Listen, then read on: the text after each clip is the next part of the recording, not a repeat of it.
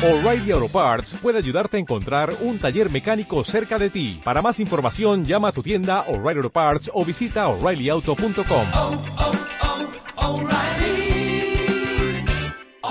Parts. El segundo round. ¿Cómo saber cuándo estás listo y cómo hacerle para no arruinar tu nueva relación? En portada, Ludvika Paleta. ¿Cómo le hizo para que la vida no la tirara a la lona? Las cinco cosas que nunca deberías de decirle a tu jefe. Aprende a lidiar con los cuñados hijos de la y ponles un alto de una vez por todas. Ya basta de tanta culpa. Te decimos cómo transformarla en poder. ¿No sabes dónde quedó tu autoestima? Recupérala. Mua Noviembre. Más de 190 páginas de segundas vueltas, superación personal, neurociencia, salud, fuerza e inspiración. Una revista de Marta de Baile. Lo mejor de Marta de Baile. ¿Quién era Leonora Carrington? Bueno, Leonora Carrington, como bien dijiste, es inglesa. Nace en el 17 en esta familia aristócrata de industriales, muy, muy, muy acaudalados, y le va de la patada. Como dicen por ahí, creo que son los cabalistas, ¿no? Que a veces la prueba no es no tener dinero, sino tenerlo. Claro. Es una educación muy rígida, eh, también diversa y también afortunada. O sea, era culta. Muy culta, muy culta, eh, se- exigente también, pero por ejemplo tenía una institutriz francesa, tenía al mismo tiempo una nana eh, eh, irlandesa y, y una y trataban de inculcarle también una religión. Su madre era irlandesa, mm, católica, y siempre fue Leonora en contra de las reglas desde chiquitita. Empezando porque tenía tres hermanos, los hermanos querían salir a jugar y Leonora tenía que estar dentro o en la clase de música o en la clase de bordado y decía, ¿por qué yo no puedo estar con mis hermanos? Sin embargo, también tenía un enorme contacto con la naturaleza y ese contacto le permitió esta identificación que siempre va a tener con los animales, que es parte de lo que vamos a ver en su obra. Ok. Yo creo que hoy más que decir esto simboliza esto o aquello, también es muy interesante. ¿Pero de qué, qué corriente es Leonora? es surrealista. surrealista. Leonora es surrealista. Primera gusta, hermana hija. de Remedios Varo. Sí, hermanas del alma. Ok. Brujas Hermanas de la del misma alma escoba. de- del Remedios Varo. Pero les voy a decir algo bien interesante. Leonora Carrington alucinaba, aunque era una aristócrata inglesa, alucinaba la, la aristocracia. Así es. Alucinaba el colegio de monjas en, en la que la metieron. Era rebelde. Alucinaba Dos las veces la diferencias. corren, de claro, hecho. la corren del colegio dos veces. Por ineducable. Ajá.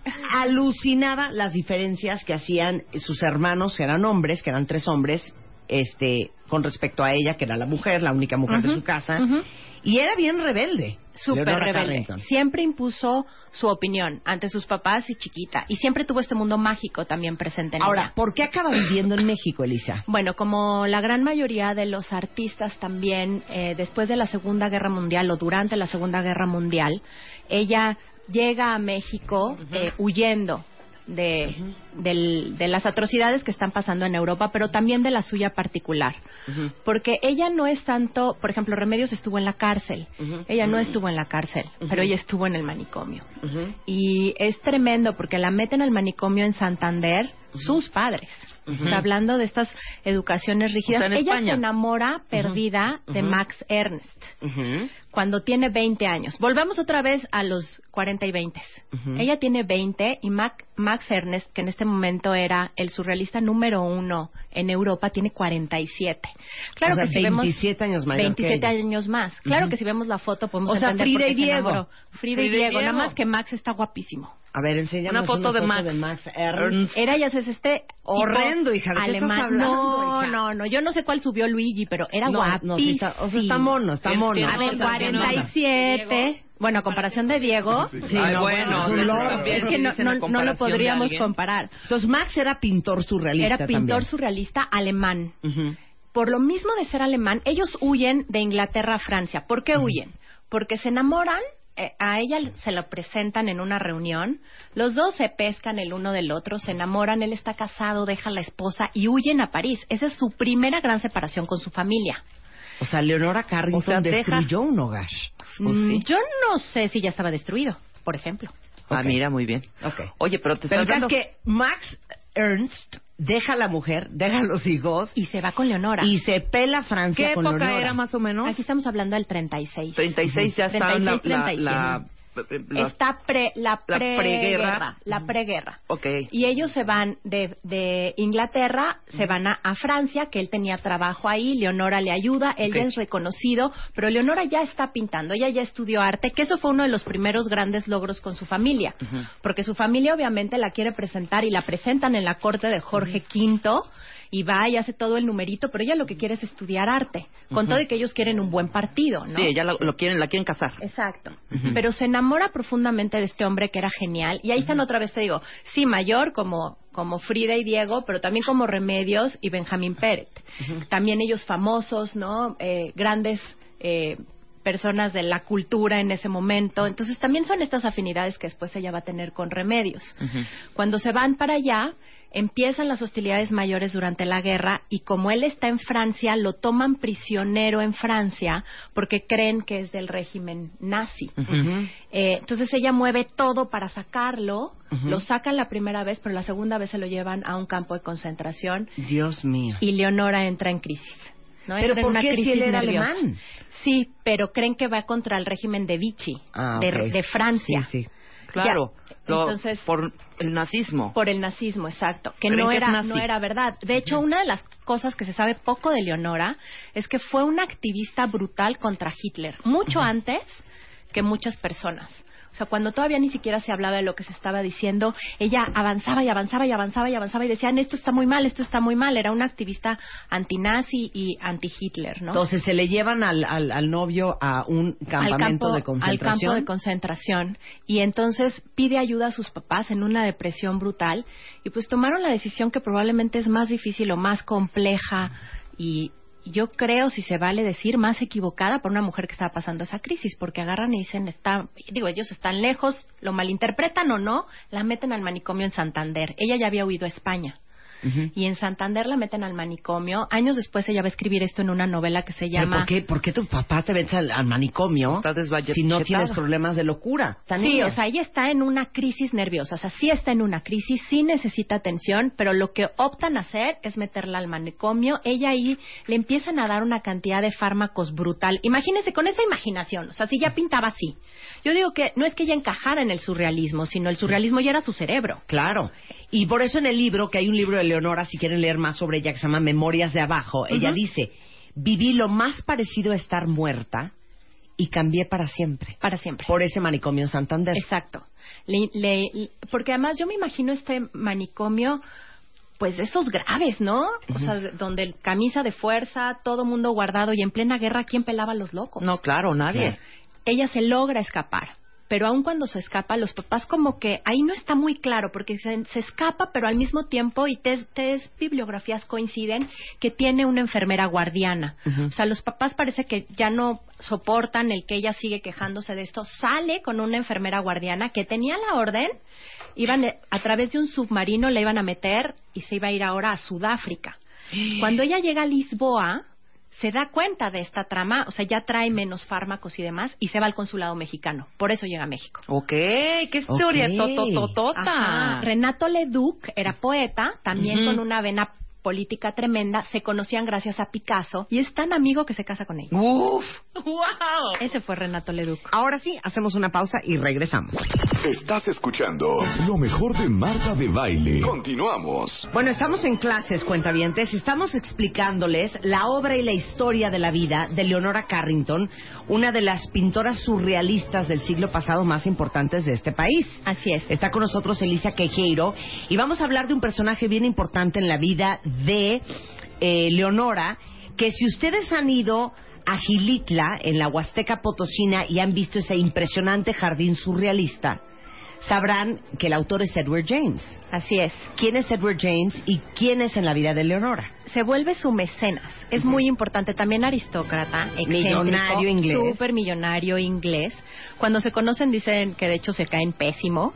Bueno, a él le cae pésimo Leonora, pero también le atrae como esta garbo que tiene, porque no importa si ella te- se moría de hambre, como eh, todos los que llegaron a México, ella, con ese garbo y demás, se ganó la confianza, el cariño y él cuando vio su obra la apoyó desde el principio. Gracias a él expone por primera vez en Nueva York y luego también es quien le da el dinero para que ella pueda empezar a producir con más paz, ¿no? Con más calma. Y él es el autor de ese jardín que lo hizo junto con un hombre que se llama Ronald Mackenzie y Plutarco Gastelum. Compraron un terrenito al borde de este río Santa María en Gilitla y así es como él con los trabajadores huastecos construyen ese jardín surrealista, Surrealista. que está en Gilitla, que seguramente muchos de ustedes conocen. Y si no vale la pena, si se va a la Huasteca, no se lo pierdan, ¿no? Porque es ver el surrealismo metido en plena Huasteca con Claro. esta excentricidad de, de él. Claro. Ahora, este, tiene sus dos hijos, está eh, casada, Sí, casada, tiene sus dos hijos y pinta, íntima de Remedios Varo. pinta todo el tiempo, en ningún momento deja de pintar. Ella lo retoma de manera importante cuando llega a Nueva York y en México empieza de una forma eh, constante y sobre todo con una necesidad brutal de hacerlo. O sea, no, no podía dejar de hacerlo. Es una gran pintora, les digo, estudia ella arte en Londres y vale la pena de su pintura rescatar. Ella no deja un espacio en blanco, son capas y capas y capas de pintura. Eh, y lo que hablábamos al principio, yo no sé si se vale decir voy a analizar la pintura de Leonora. Me encanta que ella decía, ¿sabes qué? Mi mente no piensa en explicaciones. A ella le molestaba cuando le decían, ¿qué quisiste decir con esto? Pues, Claro. ¿qué ves tú? Claro. O sea, mi mente no piensa en un sentido de como una explicación como tal. Entonces, vamos a ver siempre la presencia mágica, vamos a ver animales, mitad hombre, mitad animal, mitad mítico. Los hombres van a ser una especie eh, animaloides también, como agrandados. Vamos a poner dos o tres pinturas de ella que son... A eh, ver, ¿cuáles son tres pinturas muy importantes? Danos los nombres, apréndanse las cuenta bien. Bueno, uno muy importante está en el Museo de Antropología y es el mural del mundo maya. Esa es una gran pintura de ella. Otra tenemos All Plight. Ella, esta es una colección del Banco Nacional de México. Es una obra monumental. Les digo que trae todas estas características. Vamos a ver que no usa demasiados colores, sino se va como en un monocromático. Siempre es como uno o dos colores o unos dos tonos en los que se, ella se va a basar. Em, ¿Y la tercera? la tercera, a mí me gusta en particular una obra que no es muy conocida que se llama Monopoteosis. ¿Por qué? Porque nos permite ver cómo ella tiene más y más lenguajes dentro de su propia pintura. Aquí vamos a ver de figura central con la luz un chango. Después al centro vemos un ojo, pero cuando te acercas está la estrella de David abajo. Y, a la, y, atra- y del otro lado hay como un león, mitad león, mitad, mitad animal, mitad con las patas humanas, que tiene una bola de cristal eh, que está viendo a este otro mono. Y atrás parecen trazos, pero cuando te acercas no son trazos, son más changos y más changos. Entonces puede ser como esta explicación de lo que hace Leonora. Vamos a ver el caballo de manera recurrente. Les digo, vamos a ver siempre estos mundos como mágicos. Los triángulos son fundamentales en su obra. Los triángulos, toda la parte esotérica, mística, alquímica, es lo que vamos a ver en la obra de Leonora. Es decir, su pintura tiene tal característica que de lejos la ves y dices, ese es un Leonora, ese es el lenguaje, es ese mundo de ella, así como como en, en, en, en literatura de pronto hay mundos creados como Tolkien que tiene un lenguaje propio, así es Leonora. No es tanto que ella nos esté contando una historia como lo vimos en el caso de Remedios, sino ellas son como todos muchos planos, es como la es mucho más parecido a un sueño, es muchísimo más onírico. Y ella decía no es tanto que sea surreal, sino que es una realidad aparte. Y no le gustaban las explicaciones. Por eso decía yo vale la pena que veamos su obra que la eh, tenemos toros también presentes, tenemos eh, siempre la parte de los prismas, eh, la luz la maneja enfocada a lo que más quiere resaltar, pero todo, no hay cuadro de Leonora que tenga un espacio en blanco. Siempre son los cuadros con, con tonos y tonos y tonos y pinturas sobre pintura diciendo lo que ella en ese momento quería expresar sin necesidad de decir "Te- traigo este mensaje, menos la de los mayas que se los encargan y ella estudia mucho tiempo el mundo maya. Les estamos mandando por Twitter eh, estos tres cuadros de los cuales está hablando eh, Elisa. Muere en 2011 de En el pulmonía. 2011 de pulmonía. Tenía 94. 94 Ay, mira, años de edad. Longeva, sí, la longeva, Leonora. longeva. Y al final, que es cuando hace todas estas esculturas que tenemos incluso la posibilidad en reforma, está Cocodrilo, que es una enorme, que es un... Los que van adentro de la barca son cocodrilitos. Eh, hace gran número de sus... A partir del 2000 empieza a hacer una exposición que se llama Todo en Bronce, que estuvieron montadas en reforma. Y ella ya mayor y toda su vida en los andamias en los andamios, perdón, su vida en los andamios, en la parte de arriba viendo las esculturas y haciéndolo. Y siempre quiso ser como low profile, no, no quiso estar como en el ojo de, la noticia, sino ella dedicada a su producción artística. Y, y escritora, es una gran escritora también. Hay un cuento que a Cortázar le vuelve loco, que se llama Conejos Blancos. Es un cuento muy chiquito, surrealista, de cuando ella está en Nueva York podemos en, en la tarde les prometo les busco el link y les mando el, el cuento de conejos blancos también de Leo. Ahorita se los mandamos Leonora. en este momento. Ay, Conejos blancos. Y échenle un ojo eh, a un muy buen libro de Leonora que es Memorias de Abajo. Es la del manicomio, sí. Es la del manicomio y cuenta un poco eh, la historia de sus primeros años de vida. Así Entonces, échenle un ojo a eso.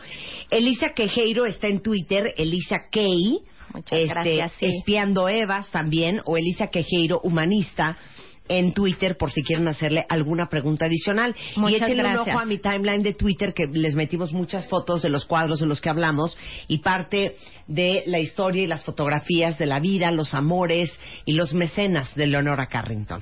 Lo mejor de Marta de Baile.